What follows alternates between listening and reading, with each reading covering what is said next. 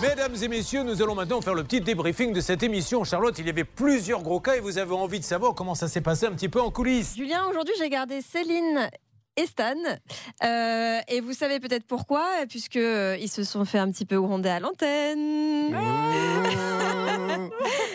et c'est vrai que c'est vrai qu'il y avait du bordel derrière vous. Hein, ça va pas ou quoi? Qu'est-ce que vous étiez en train de faire? Et ça continue, on se engueule même en Ça va, là, on n'est pas resté, on n'est pas resté pour souffrir. ok Non, je rigole, mais sérieusement, euh, on se rend pas forcément compte quand on est auditeur et même nous euh, du plateau. Mais en fait, la salle de- des appels, il y a tellement d'effervescence que parfois vous êtes un petit peu obligé de, de, de hausser le ton, de, de vous parler, etc. Qu'est-ce qui s'était passé à ce moment-là en fait? En fait, il y a des émissions plus calmes que d'autres. Et aujourd'hui, bon, c'était une émission un peu bruyante. Il n'y avait pas d'effervescence, en effet, comme tu le dis, tout au long de l'émission. Et à ce moment-là, en fait, Hervé Pouchol, donc, qui est à côté de nous, en salle des antennes, clairement prend la parole.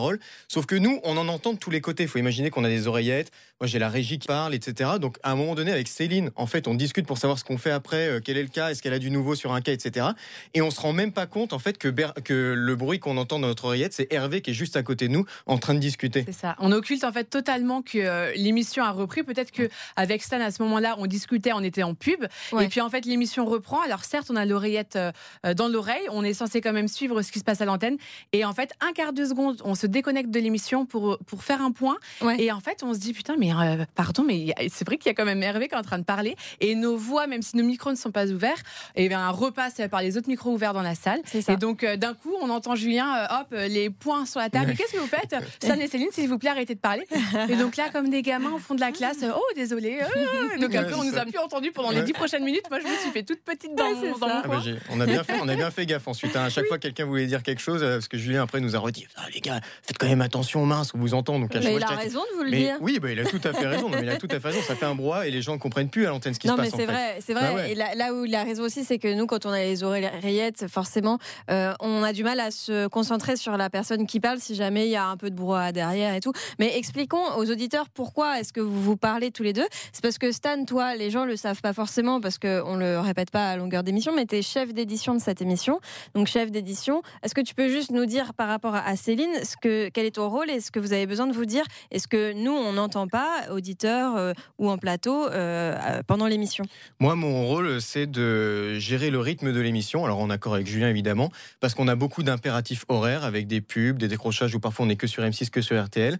Et donc, en fonction du temps qu'on a, on adapte les cas qu'on peut prendre. Est-ce que là, c'est un gros cas? Est-ce qu'on va devoir passer beaucoup d'appels? Est-ce que c'est juste une petite bonne nouvelle? Est-ce qu'on a du nouveau sur un cas ou autre? Voilà, c'est de, de faire ça. Et donc, je demande à Céline toujours, Céline, est-ce que tu peux appeler tel ou tel auditeur Et de temps en temps, on a du mal à les joindre les auditeurs parce que c'est-à-dire que notre émission elle dure trois heures, mais les gens sont pas tout le temps libres trois heures, c'est-à-dire qu'ils travaillent en même temps, ils font d'autres choses. Donc de temps en temps, on prévoit par exemple un cas et finalement il répond pas. Donc il faut qu'on s'ajuste en permanence et donc grosso modo quoi, Céline, c'est peut-être toutes les cinq minutes, même Ouais. toutes les deux, trois minutes, enfin, je sais pas. Ouais. Je te dis, tu peux appeler telle personne, tu peux appeler telle personne. Et Céline, elle me dit, je l'ai, je l'ai pas, je l'ai, je l'ai. Mince, il a raccroché. Il faut que je le rappelle. T'as la partie adverse. Parfois, Céline, elle négocie en même temps. Donc Ouais. c'est hyper compliqué. Oui, bah oui, évidemment. Et d'ailleurs, même quand, euh, par exemple, Céline, quand tu dois expliquer un cas sur lequel tu as enquêté, bah, euh, il faut que ce soit à un moment où tu n'es pas en train de discuter avec une partie adverse ou un auditeur. Enfin, c'est hyper dur de gérer à la fois l'écoute de l'antenne, le moment où tu dois intervenir sur un dossier, le moment où tu dois appeler un auditeur euh, en, en amont pour qu'il passe à l'antenne ensuite. C'est une vraie euh, gestion du temps. et- Exactement, oui, ça demande pas mal de concentration, de- d'essayer de, se démultiplier. Et je sais à peu près quand Julien va me donner la parole sur euh, l'un de mes cas. En général, c'est juste avant de passer l'appel. Mais c'est vrai qu'à ce moment-là, et ben peut-être que euh, justement l'appel que je dois préparer, le numéro ne fonctionne pas, ou alors quelqu'un va m'interpeller dans le studio, ou alors euh, tiens, et ben mon téléphone que j'ai sur euh, mon bureau, il est en train de sonner. Donc euh, est-ce que je réponds ou pas? Est-ce que c'est une partie adverse d'un autre dossier qui me qui me qui décide de m'appeler à ce Ouais. moment-là? Donc c'est vrai qu'il faut il faut gérer tout ça. Et, euh, et parfois, voilà, je, je, je dis à Stan, euh, bah, typiquement euh, ces derniers jours, à un moment, il m'a dit Tiens, Céline, est-ce que tu peux appeler telle personne? Et je lui ai dit non. Voilà, je lui ai dit non de la main. J'ai fait non, non, non. Ouais. En gros, là, mon grand, je peux pas le faire parce que je sais que Julien va me donner la parole. Donc, c'est quand même pas très à l'aise de parler tout en faisant un numéro, tout en tenant le téléphone, tout en interpellant la personne qui va passer à l'antenne dans 15 secondes. Carrément. Les gens se rendent pas compte, mais Céline, elle est super forte pour ça. Non, mais Ouais. vraiment, parce que c'est arrivé une fois cette semaine où elle me dit là, je peux pas. Mais d'habitude, jamais. C'est-à-dire que je lui demande des trucs de fou Ok. et, elle, euh, et, et elle y arrive tout le temps. Bah oui. Formidable. Bravo. C'est une équipe. Euh, J'aimerais bien faire un petit point sur un cas qu'on a traité ce matin. Euh, c'est celui de Ludivine. Euh, Ludivine, puisqu'elle avait gagné un jeu concours euh, en participant euh, via son euh, nettoyeur de voiture qui, qui, partici- qui, fait, euh, qui fait gagner des concours, euh, notamment des voyages, sur son compte Snapchat. Donc Ludivine a gagné, elle n'a jamais eu le gain. Et j'ai entendu euh, pendant la pause Bernard Sabat qui avait l'air euh, hyper vénère, hein, on peut le dire.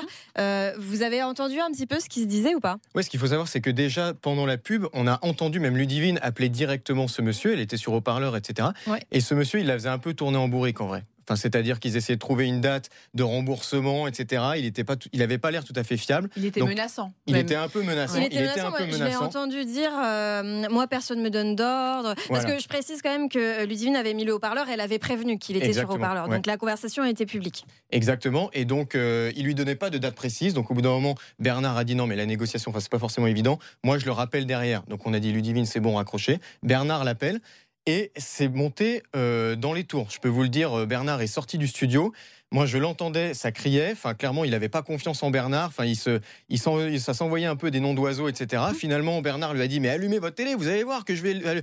Allumez votre radio, vous allez l'entendre, que je vais annoncer que vous allez rembourser, etc. le 5 mai. Enfin, vraiment. Et, et il voulait pas revenir sur la date, quoi. C'est-à-dire qu'il voulait pas revenir. Il voulait absolument que ça soit par chèque, le 5 mai, à l'agence, etc. Il voulait pas que ça soit fait plus tôt. Et donc, à la fin, bon, il faut le dire, on avait quand même un petit doute sur ce monsieur. On espère que ce sera pas un chèque en bois qui va arriver parce que le 5 mai, elle, elle est censée partir le 7 en voyage euh, Ludivine. Affaire à suivre. Bon, bah, merci Stan et puis merci Céline, alias Galinette78. Ah oui. à bientôt dans À CPVA. bientôt.